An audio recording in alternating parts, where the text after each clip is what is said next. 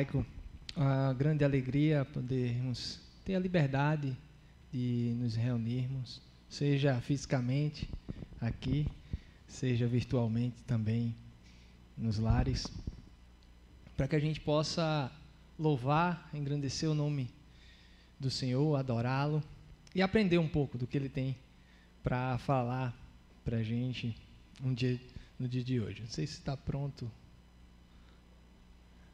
mas enquanto eles estão colocando o slide, queria falar um pouco a vocês do tema de hoje.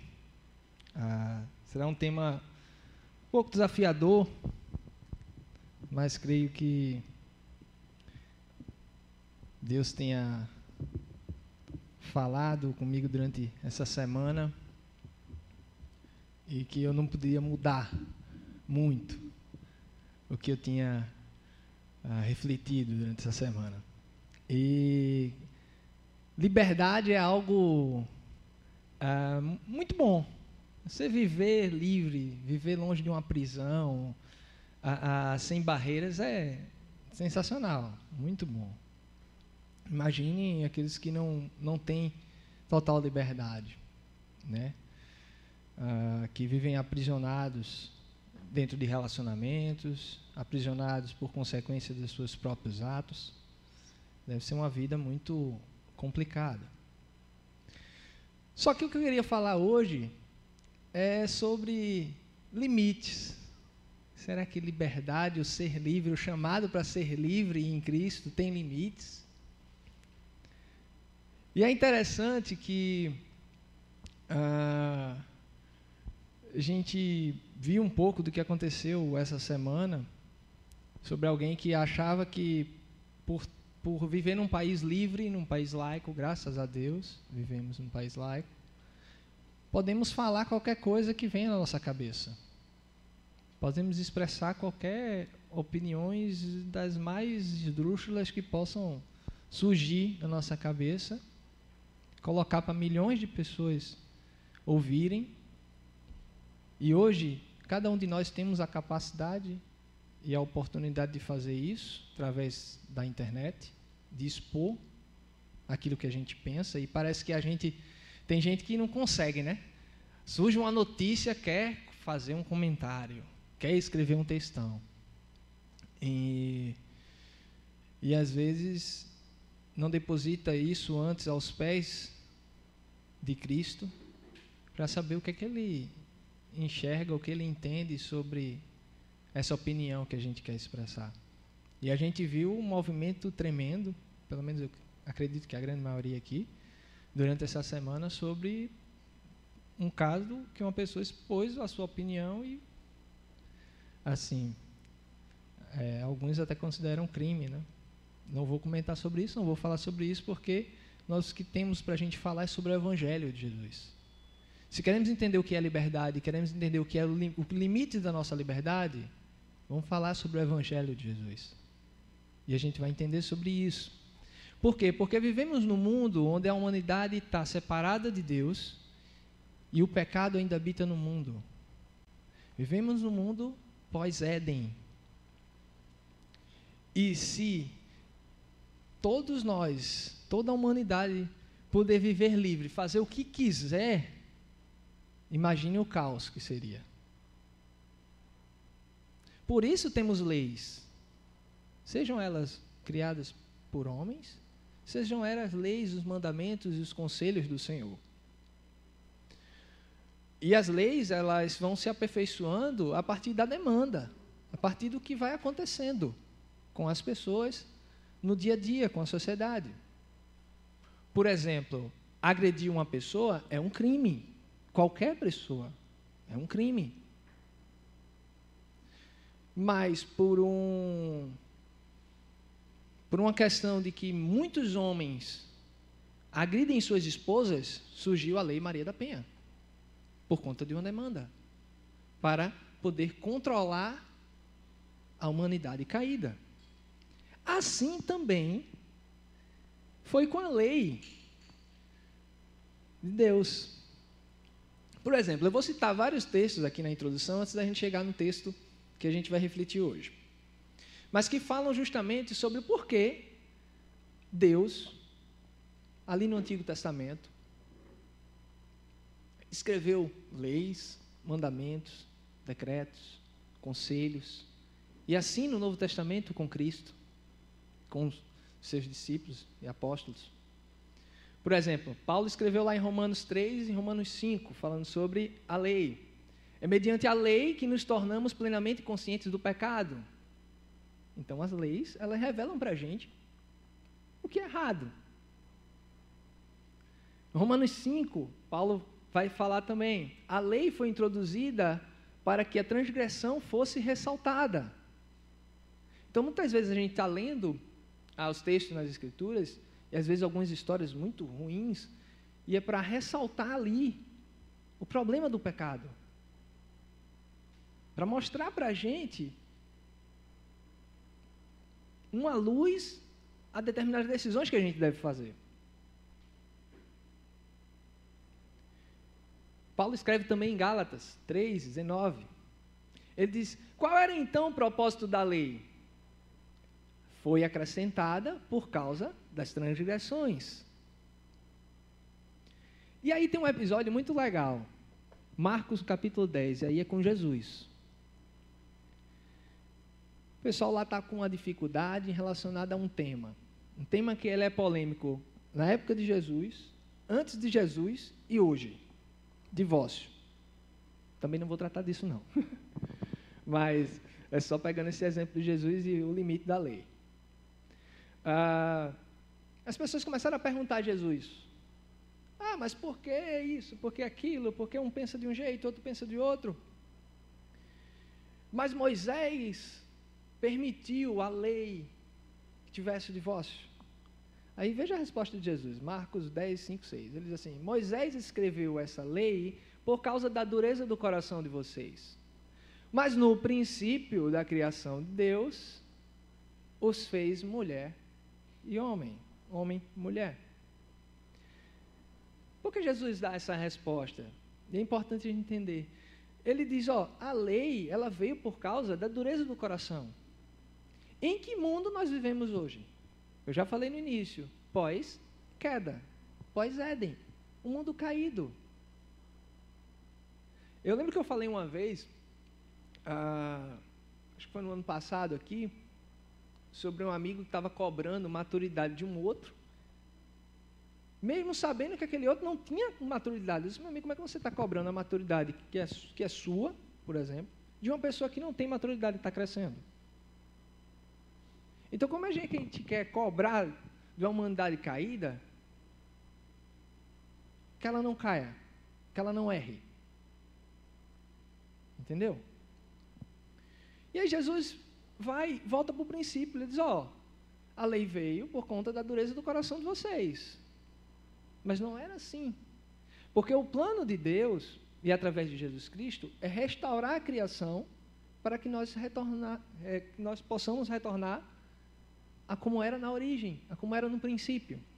E essa é a ideia. Pode passar, por favor? O tema liberdade, ela, ela traz a questão também de que somos livres em Jesus. Ah, mas somos livres em Jesus. Então podemos fazer qualquer coisa. A igreja de Coríntios, e é justamente Coríntios que a gente vai ler hoje, Alguns nessa igreja pensavam dessa maneira.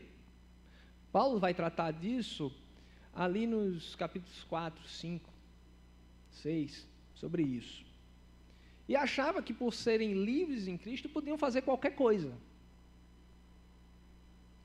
E não é esse tipo de liberdade. Tanto que Paulo vai dizer aí no verso, no capítulo 7, sobre isso. Pois aquele que sendo escravo, chamado pelo Senhor, é liberto e pertence ao Senhor. Semelhantemente, aquele que era livre quando foi chamado é escravo de Cristo. Vocês foram comprados por um alto preço, não se tornem escravos de homens.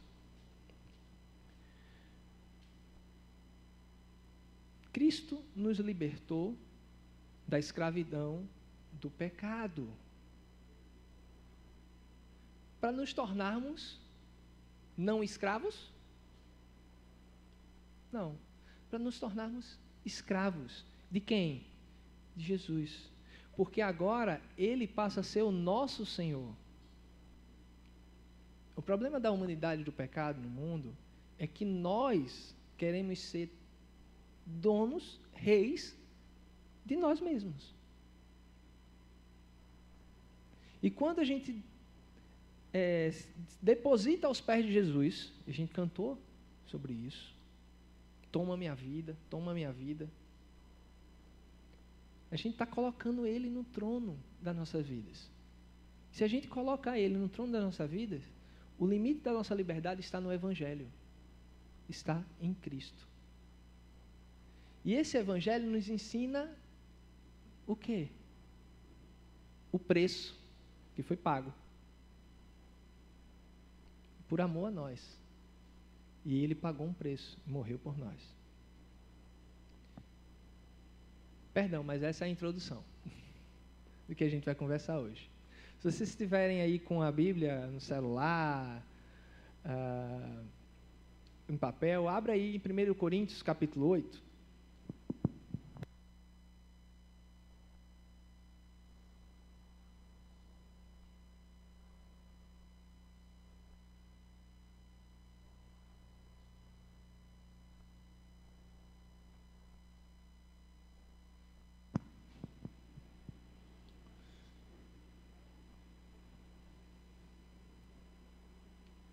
A gente deve entender sobre limites, ou sobre os ensinos que as Escrituras traz para a gente, sobre essa questão da liberdade, de como a gente agir dentro dessa liberdade que Cristo nos libertou. Não é sobre o que é certo e o que é errado. Não é sobre o que devo fazer ou não fazer.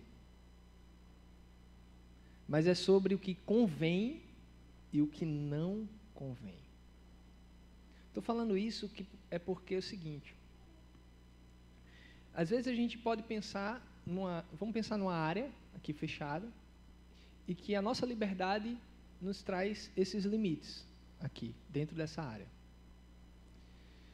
E o que a gente vai ler agora vai ensinar para a gente que mesmo com essa liberdade dentro desses limites, às vezes é interessante por uma questão de conveniência, eu não ultrapassar e não chegar em determinada região.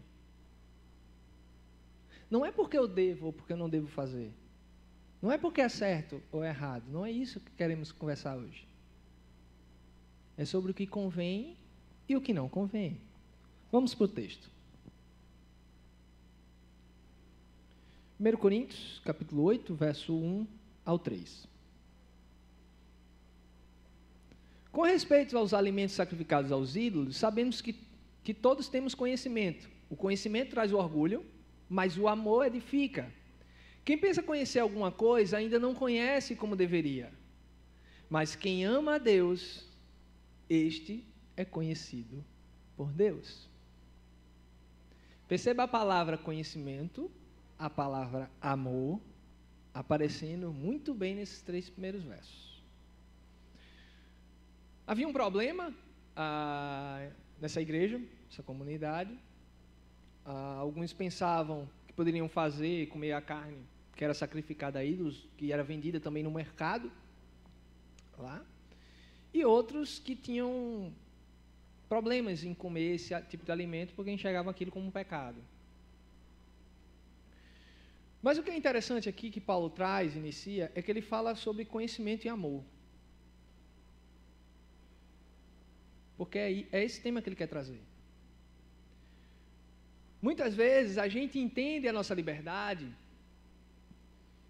e acha por direito e, e ah, posso fazer, não tem problema. Porque eu entendo dessa maneira, ah, mas isso pode trazer orgulho. Porque o que edifica as nossas relações uns com os outros é o amor. E não a nossa capacidade cognitiva. Certo? A nossa capacidade de entender o que é pecado e o que não é, por exemplo. E é, e é interessante que ele fala no final: Mas quem ama a Deus, este é conhecido por Deus. O que nós fazemos pelo nosso próximo e fazemos a Deus, que resume os mandamentos, ame a Deus sobre todas as coisas, amar o próximo como a ti mesmo. Isso é o resumo do próprio Evangelho. Daquilo que Deus fez através do Pai e por nós. Então, entender essa questão que conhecer todas as coisas não importa. Importa amar a Deus e ser conhecido por Ele. Conhecer, ter entendimento é bom, ajuda a gente. Mas a gente tem que se focar no mais importante: amar a Deus, ser conhecido por Ele. Continuando o texto, na verdade, continua não. Dando um pulo para Gálatas. Mas pode deixar aí em 1 Coríntios aí que a gente vai ler mais dele. Veja o que Paulo fala para uma outra igreja. Irmãos, vocês foram chamados para a liberdade. A gente está falando de liberdade. Foi, foi, vocês foram chamados para a liberdade. Veja que coisa interessante. Aí ele vai e diz: Mas não use a liberdade para dar ocasião à vontade da carne. Pelo contrário, sirvam uns aos outros mediante o amor. Toda a lei se resume num só mandamento: ame o seu próximo como a si mesmo. Mas se vocês se mordem, se devoram uns aos outros, cuidado, para não, para não se destruírem mutualmente. Coisa interessante. E aí, quando dá aquela vontade, que você olha aquela, aquele tweet, aquela notícia, aquela, aquele post do Instagram e dá aquela vontade de escrever. Aí eu, eu pergunto: qual a motivação? Às vezes, ah, inicialmente, a gente pode passar pela nossa cabeça até motivações muito boas. Seja para elogiar, seja até para dar uma crítica construtiva. Mas quantas vezes a gente para para refletir sobre essas motivações? Será que essas motivações é muito mais para mostrar aquilo que a gente pensa? Para engrandecer mais o nosso nome? Ou o nome de outras pessoas? Ou para engrandecer a Deus? Ou para trans, transbordar de amor pelo próximo. É interessante como a Bíblia nos ensina sobre a nossa relação uns com os outros e a forma como a gente deve tratar. Paulo até vai falar isso nessa mesma carta, até sobre momento de ceia, tal, quando eles se reuniam. Ele diz assim, ó, antes Antes de vocês se reunirem, resolvam seus problemas. Mas não é resolver dentro da assembleia, dentro da assembleia, dentro da igreja, dentro da comunidade, nas reuniões. Resolva um com o outro. Sente um com o outro. É como eu falei inicialmente, a, a, o alcance que hoje nós temos através da internet é enorme. E às vezes a gente quer lavar roupa suja para milhares ou milhões. E deixa de fazer aquilo por amor ao nosso próximo, como Deus nos ensinou, de chamar no canto e bater um papo e conversar. Tanto que Paulo ah, segue aí em 1 Coríntios 8, eu pulei um pouco os versos 4 e 6, mas eu resumo a vocês aqui rapidamente. É que ele vai falar sobre essa questão da comida sacrificada aos ídolos, ele vai, e Paulo vai dizer: não tem problema. Em resumo, ele diz: ó, não tem problema comer essa comida sacrificada ao nada, porque Não existem outros deuses. Não existem outros ídolos. Só existe o Deus único. Por meio de quem vivemos. Só que aí ele chega e, e diz isso aqui, ó. Contudo, nem todos têm esse conhecimento. Muitos que vivem ao nosso redor, às vezes não pensam da mesma forma que a gente pensa. A pergunta que eu faço é se você já fez a pergunta, e faço para mim também, muitas vezes, se a gente já fez a pergunta assim, poxa, eu penso dessa maneira, e a gente já depositou assim aos pés de Jesus em um momento de oração e dizer, Senhor, será que eu estou certo? Pensar às vezes em duvidar. Poxa, mas meu raciocínio está tão, tão amarradinho que é dessa maneira. Eu estou falando isso porque a gente não pensa muito nas experiências uns dos outros. E às vezes, por termos experiências diferentes em nossas vidas, a nossa forma de enxergar a vida e a sociedade é diferente. E será diferente. É por isso que Cristo nos chama a unidade, mesmo na diversidade. E esse é o maior retrato. Porque Paulo aqui, ele está falando para judeus cristãos e para gentios cristãos. Culturas daquela época, embora tivesse a mesma língua, mas tinham culturas completamente diferentes. Completamente diferentes. Pra vocês terem noção, Paulo, ele estava viajando e ele concordava e levou isso para uma assembleia, está lá em Atos, para uma assembleia lá com a, com a igreja toda, sobre a questão da circuncisão. E todo mundo foi unânime lá e decidiu que não precisava circuncidar os gentios que é, eram convertidos. Sabe o que Paulo fez com Timóteo? Depois vocês deem uma lida boa lá em Atos. Circuncidou Timóteo antes de entrar na cidade orientou. Por quê? Porque Paulo tem esse pensamento que ele, que ele fala nesses versos 4 a 6. De nada valia. Não, fa não fazia diferença a nossa relação com Deus. Isso parece ser meio complicado. Mas muitas vezes a gente tem que repensar, às vezes, os nossos conceitos mesmo corretos, e às vezes dar um passo atrás e dizer, calma, não convém nesse momento.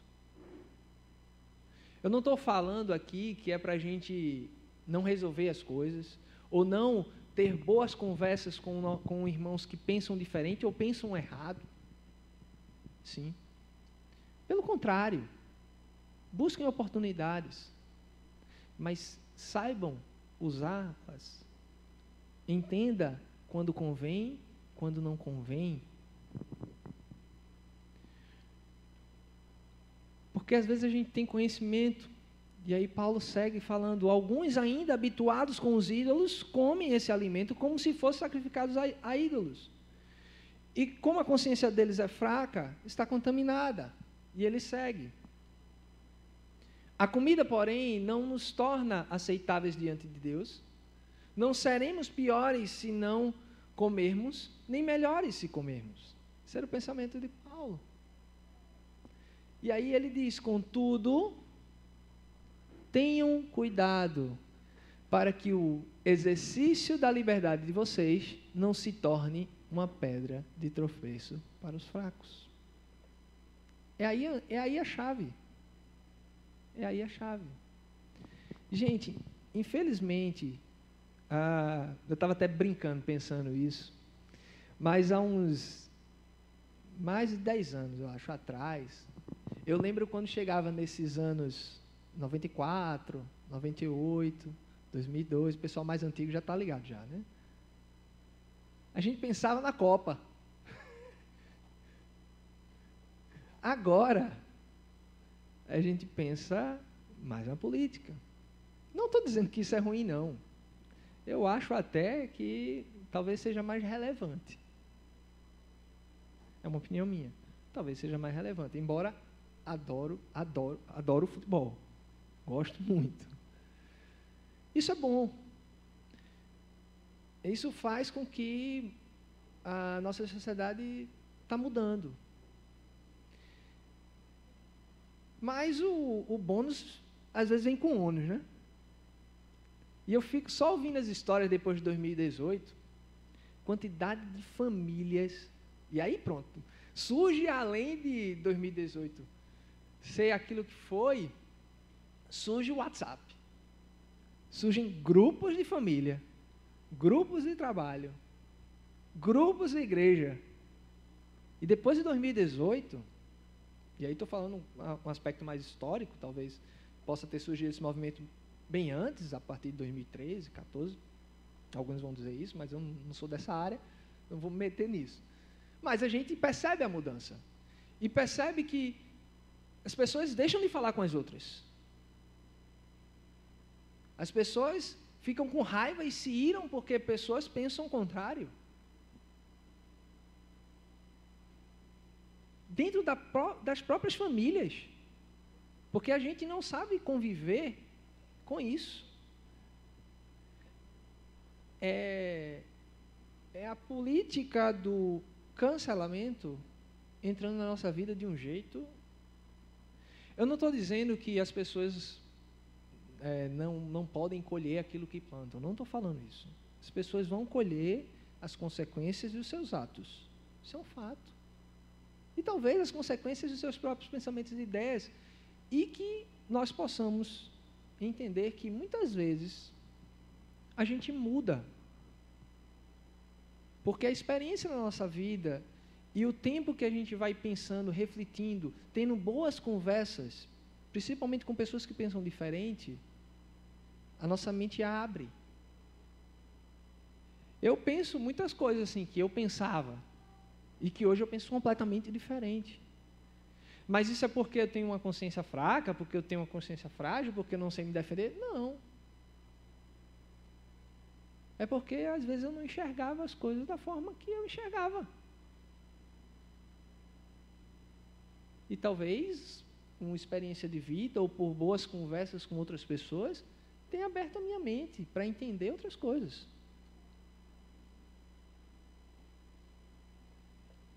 Contudo, tenham cuidado para que o exercício da liberdade de vocês não se torne pedra de tropeço para os fracos. Pensem nisso. Não é a questão de que você está certo e quer de todo jeito que o seu familiar, seu amigo mude, pense diferente. Hoje em dia, eu estava conversando até com os meninos inicialmente ali, e hoje em dia, a coisa está tão inflamada que você não pode ter ter uma opinião, às vezes diferente, porque se você vive num mundo polarizado, ou você é de um lado ou você é do outro. Não pode ter outros termos, não. Não pode ter um meio, um outro. Não pode ter uma, uma visão crítica de ambos os lados. Não, não. Não pode. E isso faz com que a gente se. Aí eu digo, aí se torna o que muitas pessoas é, começam a viver numa prisão. Porque ficam com medo. Mas se eu falar alguma coisa, vou criar um problema. Entendeu? Ah, mas se eu falar, melhor não falar. Essa semana mesmo eu não vou falar a, a pergunta não, mas me fizeram uma pergunta bem capciosa sobre eleição. E eu parei para respirar assim, eu estava almoçando. Eu fui, respondo ou não respondo? Entendeu? Aí depois eu fiquei pensando, poxa, eu podia responder. Posso responder? E respondi, nesse caso. Mas, eu, mas passou pela minha cabeça não responder. Mas perceba que como esse pensamento de liberdade, de vamos dialogar, vamos conversar sobre todas as coisas, vamos botar as coisas na mesa, vamos abrir é, é, é, podcasts que vão alcançar milhares e aqui na mesa do podcast a gente pode falar tudo que a gente quiser. Opa, opa, é assim? Perceba que isso de excesso de liberdade, na verdade, vai, vai colocar ah, aos poucos muitas pessoas em prisões. Porque o ser humano hoje não sabe ouvir. O ser humano hoje não sabe ouvir.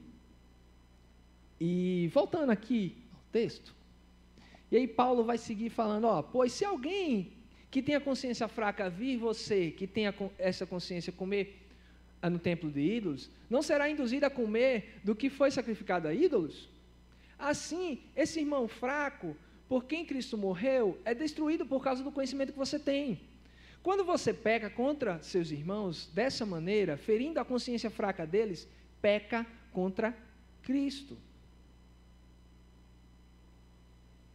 Eu estou no texto? Ah, tá. Peca contra Cristo. Portanto, se aquilo que eu como leva o meu irmão a pecar, nunca mais comerei carne, para não fazer meu irmão tropeçar. Só um, um comentário sobre principalmente o último verso, para a gente não ficar fora do contexto, tá? Porque, infelizmente, também as pessoas às vezes leem e podem entender de forma errada. Paulo não está falando para o cara lá, ó, se faz teu irmão pecar, melhor não fazer de forma alguma. Ele não está falando necessariamente proibindo a pessoa de fazer isso. Tanto que a gente vai ler um texto já no capítulo 10 que ele vai falar sobre essa questão de convém e não convém. Porque é o seguinte: se você persiste em querer arrumar confusão e destruir uns aos outros, está aí o texto falando. Quando você peca contra seus irmãos dessa maneira, ferindo a consciência fraca deles, peca contra Cristo. Vocês viram aquilo que eu falei? Paulo tinha consciência e entendimento que os deuses, os ídolos, não existiam. E que comer aquela carne, ou até circuncidar a, a, a Timóteo, como aconteceu, não tinha nenhuma valia na nossa relação com Deus, necessariamente. O que importa dentro dos nossos atos é a nossa relação com o próximo, que é uma relação que deve buscar muito mais o crescimento do que a divisão. Portanto, se, se você ficar insistindo, e outra coisa, tem pessoas na nossa vida nas nossas relações que a gente sabe que é teimoso. A gente sabe que pensa fechado. E é engraçado que o Evangelho nos ensina exatamente isso sobre até a nossa missão. Vão ter corações duros, vão ter corações fechados. Mas o que transforma esses corações não é a nossa capacidade de transmitir a mensagem do Evangelho, é a mensagem do Evangelho. É o Espírito Santo de Deus que tem a capacidade de transformar as vidas, de regenerá-las, o Espírito Santo, acredito eu, que trabalha em nós, em cada um de nós, em muitas áreas de nossas vidas. Áreas que a gente está muito bem e áreas que a gente está muito mal. E é importante a gente conhecer isso nas nossas relações com as pessoas. Ao invés de ficar criando conflito. Eu conheço pessoas que a, a, adoram jogar um tema não, precisa ser qual, qual seja o tema, mas adora sentar numa mesa, quando tem várias pessoas, e jogar um tema só para ver o circo pegar fogo. Uma pessoa dessa busca unidade nas relações? De forma alguma.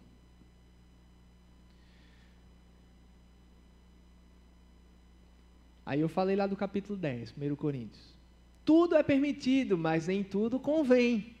Tudo é permitido, mas nem tudo edifica. Ninguém deve buscar o seu próprio bem, mas sim o dos outros.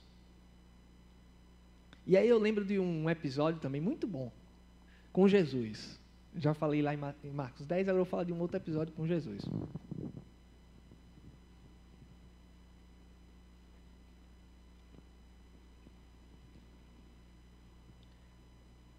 E tem a ver com água. Jesus está viajando, chega na cidade de Samaria, está lá um poço e uma mulher, samaritana. E Jesus pede água. Só isso. Ele pede água. Jesus não chega iniciando a conversa sobre, ah, você é samaritana, você adora no lugar errado, você tem que aprender quem é um Deus verdadeiro. Está aqui na sua frente um Deus encarnado. Não.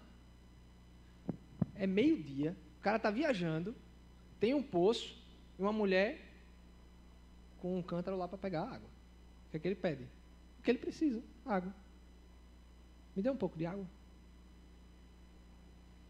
E é através simplesmente de um simples ato de pedir água que uma vida em uma cidade é transformada.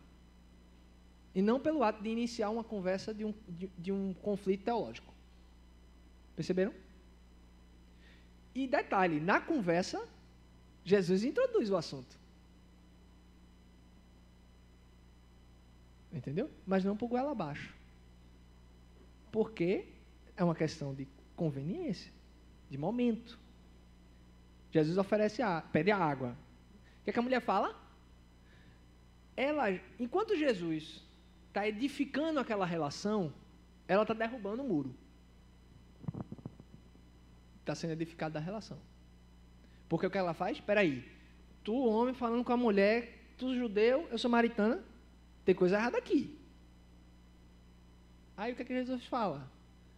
Olha, se você souber uma água que eu posso te oferecer, e quem está oferecendo essa água, você não pensaria dessa maneira.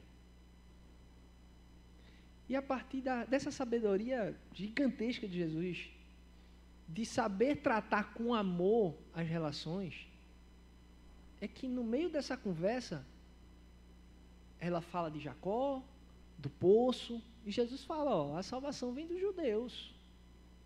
Jesus fala de temas complicados entre ela e a samaritana. Mas o amor constrange, gente. Tanto que ela vira, mas você é profeta? Constrange, que ela, ela olha esse cara diferente.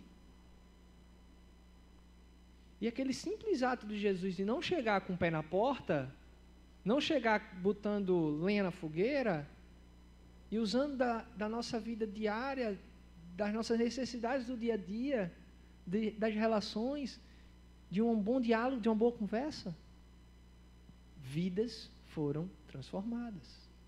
Só foi a mulher, não, viu? foi a cidade toda. Tanto que Paulo continua lá, ó. Assim, quer vocês comam, bebam, façam qualquer outra coisa, façam tudo para a glória de Deus. E aí volta de novo aquela mesma pergunta que eu fiz antes. Quando você começa a ficar com o dedinho, doido para digitar, para responder alguma coisa, para falar alguma coisa, você pensa nisso? Eu não quero que ninguém saia essa noite sem querer comentar qualquer notícia, qualquer postagem, não, gente. Claro que não. Ah, mas que a gente possa refletir no que a gente faz. Que a gente possa refletir não na gente, mas no próximo e nas pessoas. Não se torne motivo de tropeço nem para judeus, nem para gregos, nem para a igreja de Deus. Também eu procuro agradar a todos e a todas as formas, porque não estou procurando o meu próprio bem, mas o bem de muitos, para que eles sejam salvos. E aí voltamos a um ponto crucial: a nossa missão, o nosso chamado. Nós fomos chamados para estar brigando a toda a direita com as pessoas, porque pensamos diferentes delas? O problema é que a gente deposita a nossa vida e a eternidade nesse mundo caído nesse mundo finito. E não há esperança nos novos céus e na nova terra. Juntos em glória, junto ao Pai. Porque parece tão distante, né, da gente. E aqui parece tão real. Não estou falando que a nossa vida em sociedade não é importante. Não estou falando que nós, como cidadãos, não, não possamos exercer a nossa atividade de cidadãos dentro da economia, da política, do trabalho, entre outras coisas. Não. Mas que a gente entenda isso, que façamos tudo para a glória de Deus. Também, e aí ele diz, em, é, bem para muitos, para que esses sejam salvos. E aí a nossa missão. E a gente tem que entender que o evangelho ele fala através das escrituras a nós e através de nós, transmitindo o conhecimento do evangelho para as pessoas. Por isso que aqui na Mosaico a gente fala conhecer a Deus, amar as pessoas e servir a cidade. Tá intimamente atrelado. Por isso nós vamos chegando ao fim. E não poderia chegar ao fim com as palavras de Jesus. Veja o que Jesus falou em Mateus 5. Mas eu lhe digo: amem os seus inimigos e orem por aqueles que os perseguem, para que vocês venham a ser filhos de seu Pai que está nos céus. Porque ele faz raiar o seu sol sobre maus e bons, e derrama chuva sobre justos e injustos. Se vocês amarem aquele que os amam, que recompensa receberão? Até os publicanos fazem isso.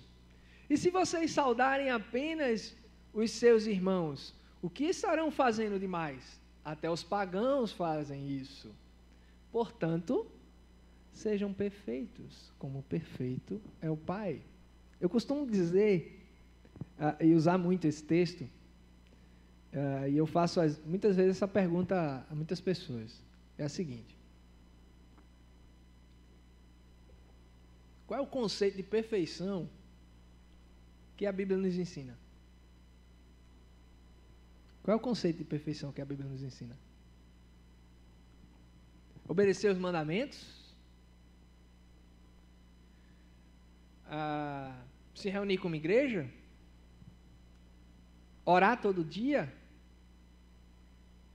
Ler as Escrituras? Meditá-las, estudá-las? Ser o ser perfeito que a humanidade cria, perfeitos e santos. Está aí o, o, o conceito de perfeição.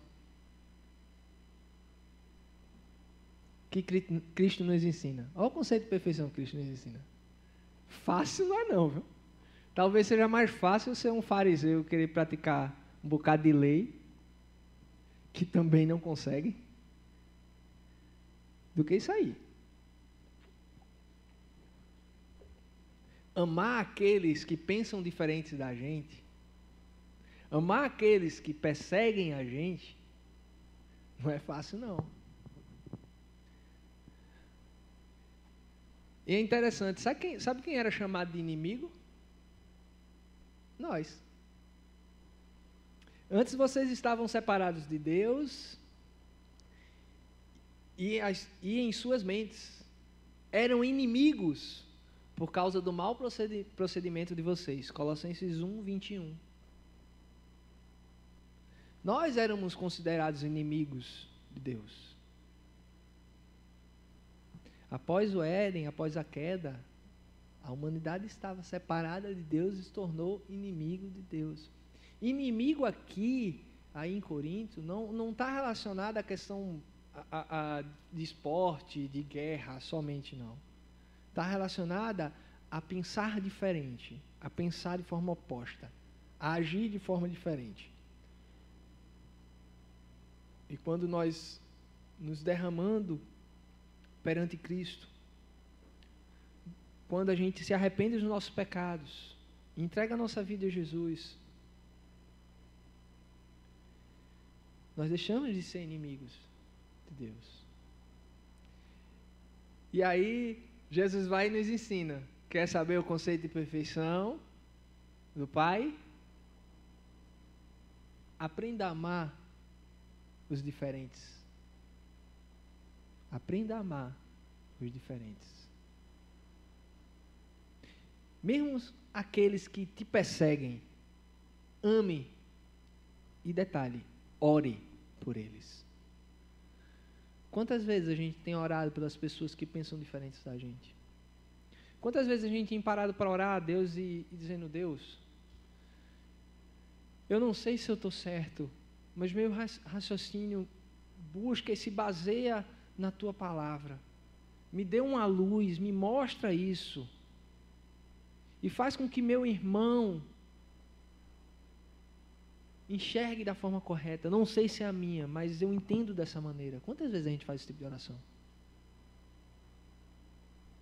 Deus gosta de sinceridade. Quantas vezes a gente lê nos Salmos, às vezes algumas coisas que a gente faz, meu irmão, o que é isso? Mas ali é uma oração de um ser humano falho, que deposita todas as suas angústias aos pés de Deus. E o que Deus quer de nós é isso aqui: é aprendermos a nos relacionarmos uns com os outros e entendermos o momento que convém e o momento que não convém, dentro da própria liberdade que Cristo nos ensina. E essa é a minha oração hoje, e o meu desafio a todos nós. Que possamos, durante essa semana, refletir sobre as pessoas que estão ao nosso redor, que têm uma uma teimosia, que pensam diferente. A gente aprender a se relacionar, a enxergar essas pessoas e dizer: eu preciso amá-la. Eu preciso aprender a me relacionar. Que a gente possa hoje, à noite, em momento de oração com Deus, pedir a Deus: Deus, me ensina a me relacionar com as outras pessoas, principalmente com as pessoas que não pensam como eu. Me ensina, Deus, a não ser orgulhoso, a não achar que o que eu penso, o que eu, o que eu acho é o certo. Mas o que eu penso e o que eu acho, seja nesse momento o que eu penso, o que eu acho. Talvez num dado momento tu possa abrir os meus olhos e eu posso entender de forma diferente. Porque a questão da liberdade não é uma questão de que de certo e errado, não é isso que eu estou querendo falar hoje. É uma questão do que convém e do que não convém.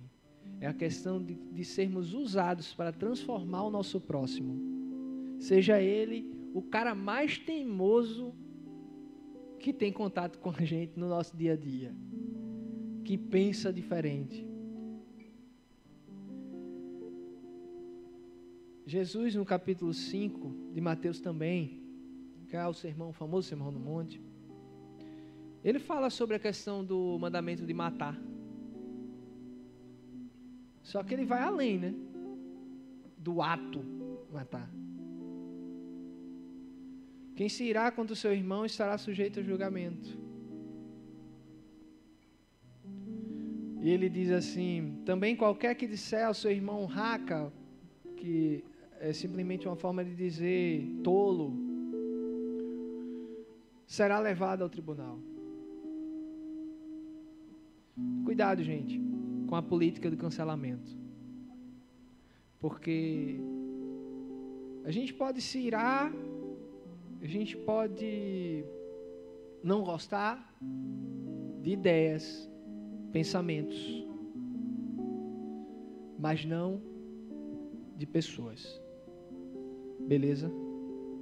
Esse é o nosso desafio. Você pode se irar com, com atos, né? Irai-vos não pequeis. A Escritura ensina isso. Mas não com o próximo. Essa é a liberdade que Deus nos dá. Esse é o chamado à perfeição e o chamado do Evangelho. Antes de qualquer coisa, de qualquer conhecimento, o que deve permanecer é o amor. Amém? Vamos orar? Santo Eterno Deus, muito obrigado, Senhor, por podermos ter, ter a oportunidade de ler as Escrituras Sagradas, meditá-las nela. Senhor, primeiramente peço perdão Senhor, pelos nossos pecados. Peço perdão pelos nossos maus pensamentos. Peço perdão por sermos muitas vezes orgulhosos e teimosos dentro das nossas relações. Que o Senhor, a partir de hoje, possa nos desafiar, que a gente possa não ser pedra de tropeço para muitas pessoas que precisam ser transformadas. Que a gente possa ser guia, luz para essas pessoas e não pedra de tropeço. Mas com isso precisamos de Ti e que Tu possa nos ajudar. Ilumina nossos corações. Ajuda-nos a podermos levar a Tua graça, o Teu amor para os próximos. Que possamos melhorar na convivência nas nossas relações. Que possamos entender a importância de um ano eleitoral, mas possamos entender a importância maior da vida eterna em Ti e da missão que temos aqui de expandir o Teu reino através do Teu Evangelho. É isso que te pedimos e te agradecemos por tudo. Nome de Jesus.